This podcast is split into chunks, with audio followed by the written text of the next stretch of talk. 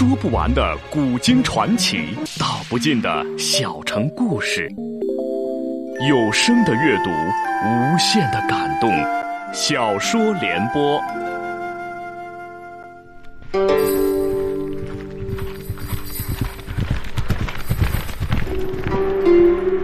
齐桓公用才无度，好酒好猎好女人，但他最爱惜人才。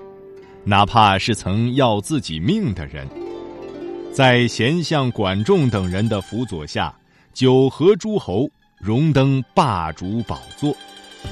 请听秦俊的长篇系列历史小说《春秋五霸之齐桓公》，由时代播讲。鲁桓公道。郑君据失守故土，贻笑列国，愿以父代之，闻以纳数万钟矣。宋庄公道：“两万钟之入，原在岁书数内，与三成五舍。况所许诸物未完即半，今日尚且如此，翌日事冷，寡人为谁去讨？为君早为寡人图之。”鲁庄公见齐桓公十分固执，泱泱而罢。鲁桓公归国，即遣公子柔使政，至宋庄公不肯相宽之语。郑立公又遣大夫雍纠，捧着商仪呈上鲁庄公道：“此乃宋国故物，寡君不敢擅留，请纳还宋府库，以当三成，更进白璧三十双，黄金两千亿，求君侯善言解释。”鲁桓公本不想再插手此事，但经不住正史再三恳求，只得亲至宋国，约定庄公于古丘之地相会。二军相见礼毕，鲁桓公又带郑立公至不安之意，呈上正史所送之白璧、黄金。鲁桓公道：“君为郑所许之物，完未及办，寡人正言则正，正才勉力赎纳。”郑庄公不仅不屑，反问道：“三城何日交割呀？”鲁桓公道：“郑国之土地乃先人所遗，郑立公不敢以私恩之故轻弃冯江，今奉一物可以相抵。”说毕，即命左右将黄锦服包裹一物，高高捧着，跪献于宋庄公之前。宋庄公起伏试看，乃是商仪一物。为当初自己窃国惠政之物，勃然变色，杨为不知，问道：“此物何用啊？”鲁桓公见郑庄公故意装傻，心中已有不悦之色，忍气说道：“此上国故府之珍，郑先君庄公向曾效力于上国，蒙上国赐以重器，藏为世宝，四君不敢自爱，仍归上国。”妄念当年郑庄公相助之恩，隔三成之事，您就免了吧。宋庄公见提起旧事，不觉两颊发赤，应道：“往事寡人已忘之矣，将归问之故府。”话音刚落，鄙人来报：燕君朝宋驾到古丘。宋庄公正无台阶可下，闻之喜道：“有请。”鲁桓公欲避之，宋庄公道。燕使亲来避地，必有要事相商，贤君理当一见。燕军来到大帐，与二军问礼已毕，速称：“帝陵于齐，常被齐国侵伐，寡人恳请二军出面，与其讲和，以保社稷。”宋庄公转面对着鲁桓公说道：“寡人这里无话可说，不知贤君允否啊？”鲁桓公道。其与计世仇，常有袭计之心，而计寡人之复国也。君若为燕求和，寡人亦愿为计其好，各修和睦，免动干戈。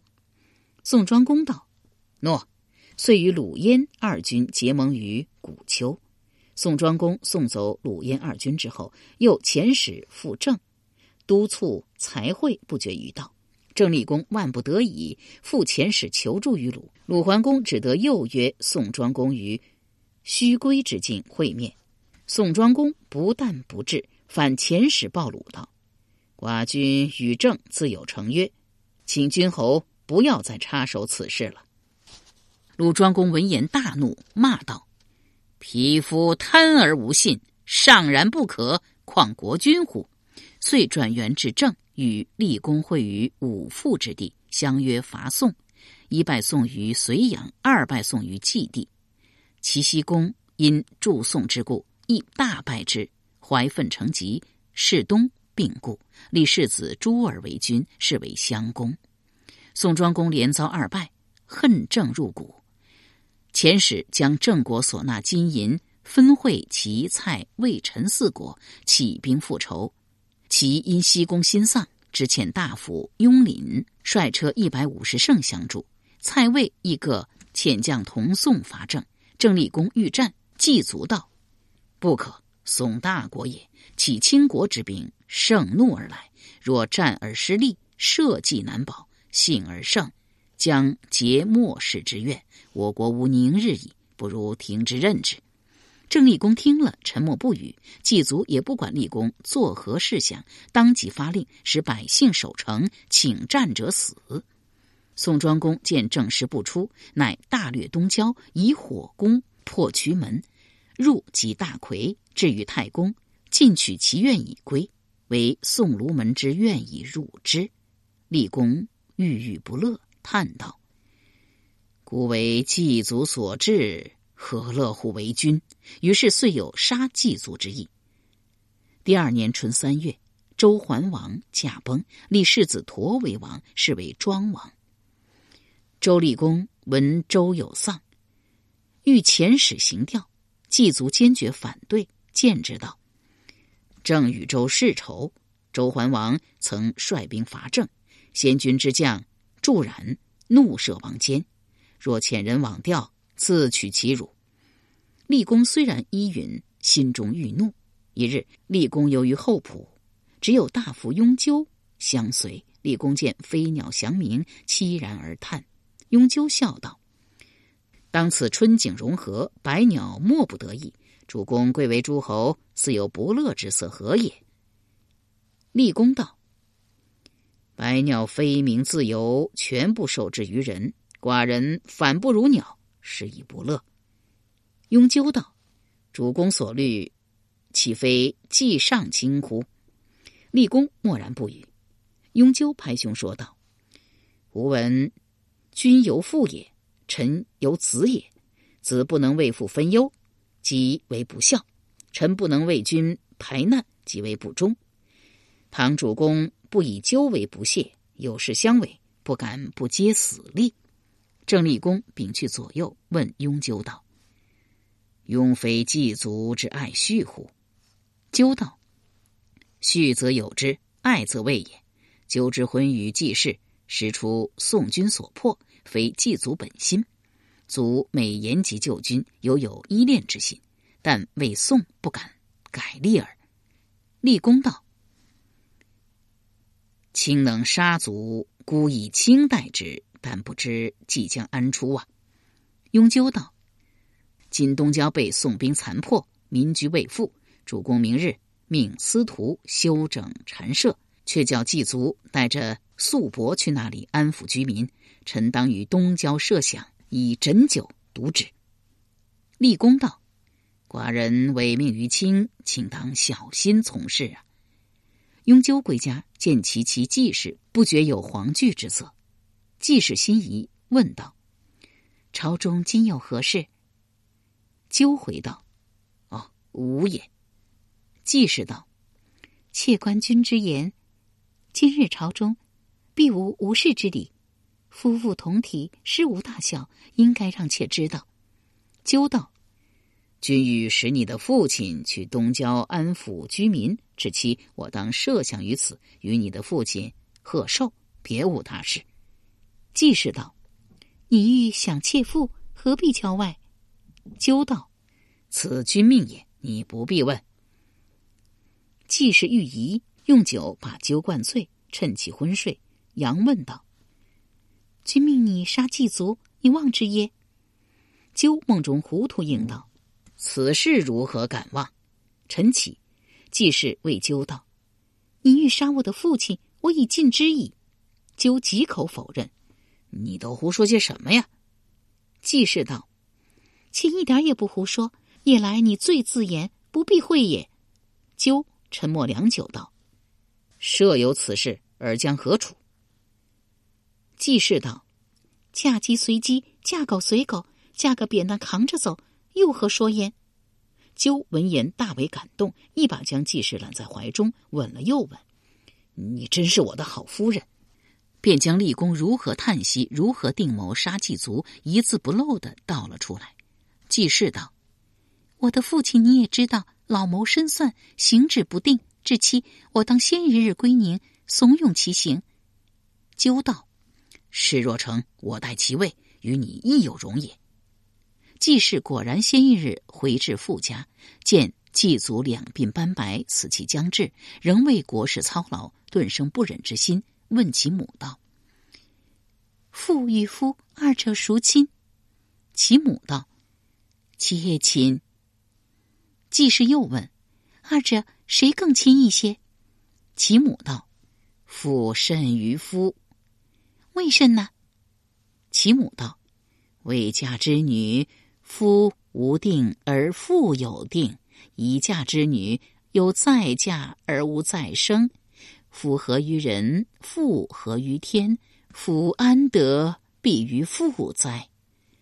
其母无心之言，却点醒了季氏有心之听，遂双眼流泪道：“我今日为了父亲，不能再顾及丈夫了。”遂将雍纠与立功之谋密告其母，其母大惊，转告于季祖。祭足道：“你等勿言，临时我自能处分。”至期，祭祖使心腹强除，带勇士十余人暗藏利刃跟随，再命家臣公子瑜率家甲百余去郊外接应方便。一切准备停当，祭祖方起身上路，行至东郊，被雍纠半路迎住，设想甚丰。祭祖道。国事奔走，理之当然，何劳大抢？雍纠道：“郊外春色可掬，特备薄酒一杯，为大人祝寿。”言毕，满斟大功，跪于祭足之前，满面笑容，口称百寿。祭祖假装相搀，先将左手握鸠之臂，右手将杯交地，火光迸射，遂大喝道：“匹夫胆敢害我！左右！”还不快快为我动手！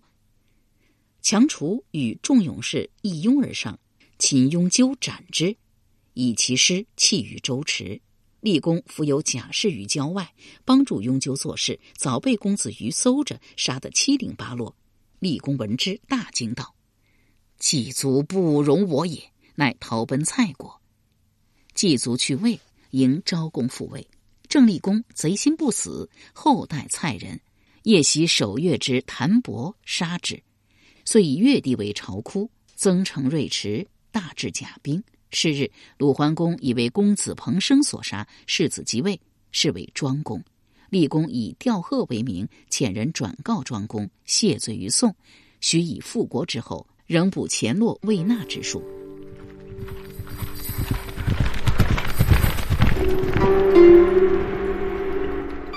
由时代播讲的秦俊的长篇系列历史小说《春秋五霸之齐桓公》正在播出。鲁史至宋，宋庄公贪心又起，接连蔡国，共纳立功。十，魏侯肃有送昭公复国之劳，昭公并不修理往谢，所以意怨昭公。反而与宋庄公协谋要助立功，面对四国压力，季族寝卧不安。后有公子于献计，何不联齐以抗之？季族大怒，侵蚀齐国。高渠弥趁机兵变，杀昭公，而以子尾代之。事实齐之国君乃是襄公，一因昭公有恩于齐，二因为鲁桓公拉杀一事，国人沸沸扬扬，欲作一二义举。以服众心，便把打击目标选在了子尾头上，诱而杀之，并将高渠弥处以车裂之刑。季卒遂改立公子仪为君。子仪即即位，为国政于季卒，恤民修备，遣使修品于齐臣诸国。子仪又亲自复楚，须以年年纳贡，永为蜀国。立功无谏可成，自此郑国稍安。齐桓公听了宁戚谏言，要他在公子突身上做一做文章，心领神会，起身说道：“季卒以臣主君，子仪以弟篡兄，犯分逆伦，皆当声讨。今子徒在越，日谋袭郑，况季卒已死，郑国无人。寡人若遣一将往越，送突入郑，则突必怀寡人之德。”北面而朝齐，你说是不是这样？管仲、宁戚举道：“是这样。”齐桓公当即遣大司礼宾须无为将，引兵车二百乘，屯于越城二十里之外。宾须无轻车入越，面见立功，言说齐桓公愿意助他归国，现有兵车二百乘在城外听命。郑立公闻之大喜，后宴宾须无。席间有敌人自郑国归，告知道：“季卒确实死了。子仪以舒詹为上大夫。”宾虚无道：“舒詹何人？”郑立公道：“治国之良臣，非将才也。”立人又禀：“郑城有一奇事，南门之内有一蛇，长八尺，青头黄尾；门外又有一蛇，长丈余，红头绿尾，斗于门阙之中。”三日三夜不分胜负，国人观者如是，莫敢进之。后十七日，内蛇被外蛇咬死，外蛇竟奔入城，至太庙之中，忽然不见。敌人话音刚落，宾虚无举弓喝道：“君未定矣！来，干杯！”言气，一饮而尽。郑立公见宾虚无干完了杯，不得不饮。饮毕，满面困惑的问道：“上时由何得知寡人之位已定？”宾虚无道，郑国外蛇即君也，常仗于，君居长也；内蛇子仪也，长八尺，地也。十七日而内蛇被伤，外蛇入城者，君出王从甲申之下，今当辛丑之下，恰时有七年矣。内蛇伤死，此子仪失位之兆；外蛇入于太庙，主君中祀社稷也。臣之主公方神大义于天下，将纳君于正位，蛇斗适当其时，岂非天意乎？郑立公大喜道：“诚如将军之言，末世不敢忘德，但不知如何复国，还望将军教我。”宾须无道：“大陵城横亘于郑国与越城之间，乃君侯复国之第一大障碍。大陵不下，复国无望。外臣听人言曰，那。”大陵守将傅侠有勇无谋，只需如此如此，大陵可得也。郑立公道：“好计。”遂自选兵车二百乘前来大陵叫阵。十七年来，傅霞与立功交战不下十次，总是傅霞占先，根本未把立功放到眼里。今见他前来挑战，倾巢而出。谁知这一次立功之兵顽强的很，硬生生与他大战了一个时辰，不分胜负。正欲撤兵入城休整后再战，有守兵自城内出，言说大陵已被骑兵攻破，傅霞走投无路，下车投降。郑立功嫌富霞十七年相聚之恨，咬牙切齿，斥左右，斩气报来。傅霞大呼道：“君不欲入正也，何为杀我？”宾虚无忙道。君侯不是外臣多嘴，这富侠留下也许会有用处。郑立公见宾虚无待富侠求情，不敢不给他这个面子，遂将富侠转换回来，问之道：“杀不杀你，与寡人得不得正何干？”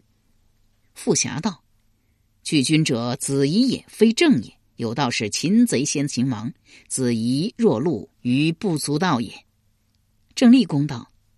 你有何策能杀子仪？不过以干言哄寡人，欲脱身归正儿。傅侠道：“当今正正皆舒詹所掌，臣与舒詹至后，君能胜我，我当潜入郑国，与詹谋之，取子衣之首，献于座下。”郑立公大骂道：“老贼奸诈，岂敢诓我？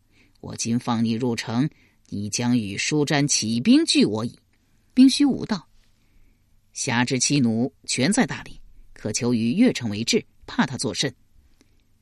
傅霞叩头哀求道：“兵将军所言甚是，如臣失言，请诛臣妻子。”他见郑立功仍不肯信他，指天为誓道：“君赦臣不死，臣入城并取子仪之手。有降违者，日落我落。”郑立功这才勉强将傅霞赦免。傅霞至正，夜见书瞻，瞻见霞，大惊道：“你不在守大陵吗？何以至此啊？”傅霞道：“齐侯欲正正位，命大将军兵虚无统领大军送公子突归国。大令已失，侠连夜逃命于此，骑兵旦夕必至，势在危急。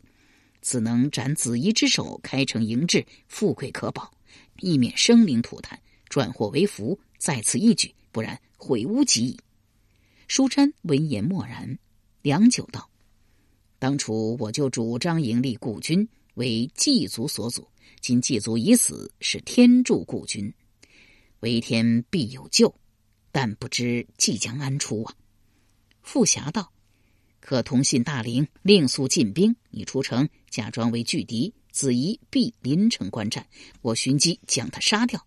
你引故军入城，大事定矣。”舒瞻道：“诺。”密使人致书子突。傅霞出了舒瞻之府，当即进宫参见了子仪，并速以骑兵助突，大陵失陷之事。子仪大惊道：“快唤上大夫进宫！”舒瞻进得宫来，子仪劈头便问：“骑兵助突，大陵失守，未知奈何呀？”舒瞻道：“用众会求救于楚，待楚兵到日，内外夹攻，骑兵可退。”子仪道。事到如今，也只有这么办了。当即让舒瞻修书，遣使携黄金万亿去楚搬兵。那使者本是舒瞻心腹，携了国书和黄金，出得都城，找了一个干净客栈住下，整日里吃喝玩乐。公子突接了舒瞻秘书，与兵虚无一道，率兵车四百乘，日夜兼程来到郑都。舒瞻面见子仪道。子突已至城下，臣当引兵出战，均可同傅霞登城固守。子仪不疑有他，一一允之。正议论间，敌人来报，子突已至城下。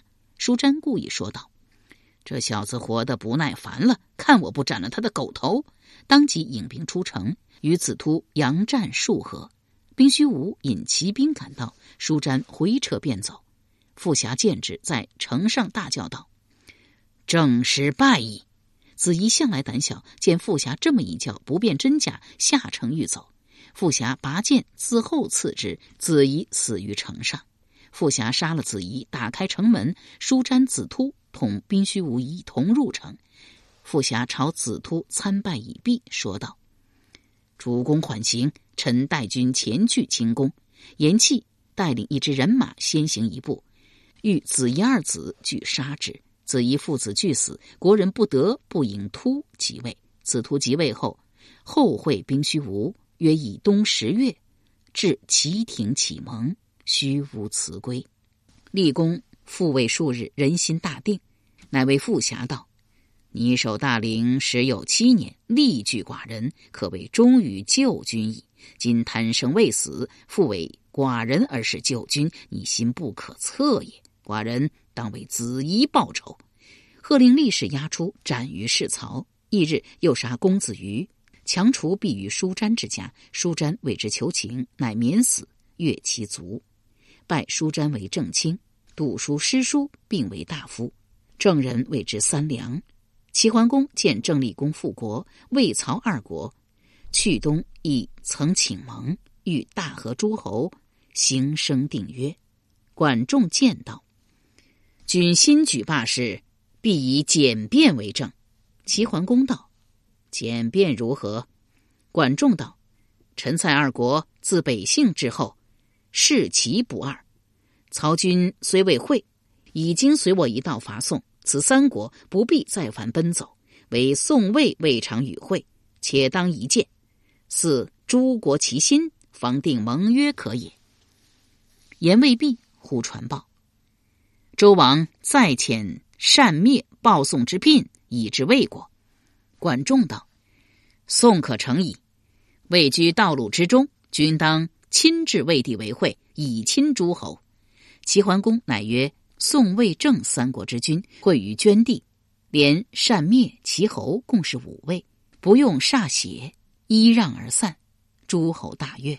齐桓公知人心悦从，乃大和宋、鲁、陈、魏、郑、许、曹、蔡、朱诸国与幽地，歃血为盟，始定盟主之号。此周喜王三年冬也。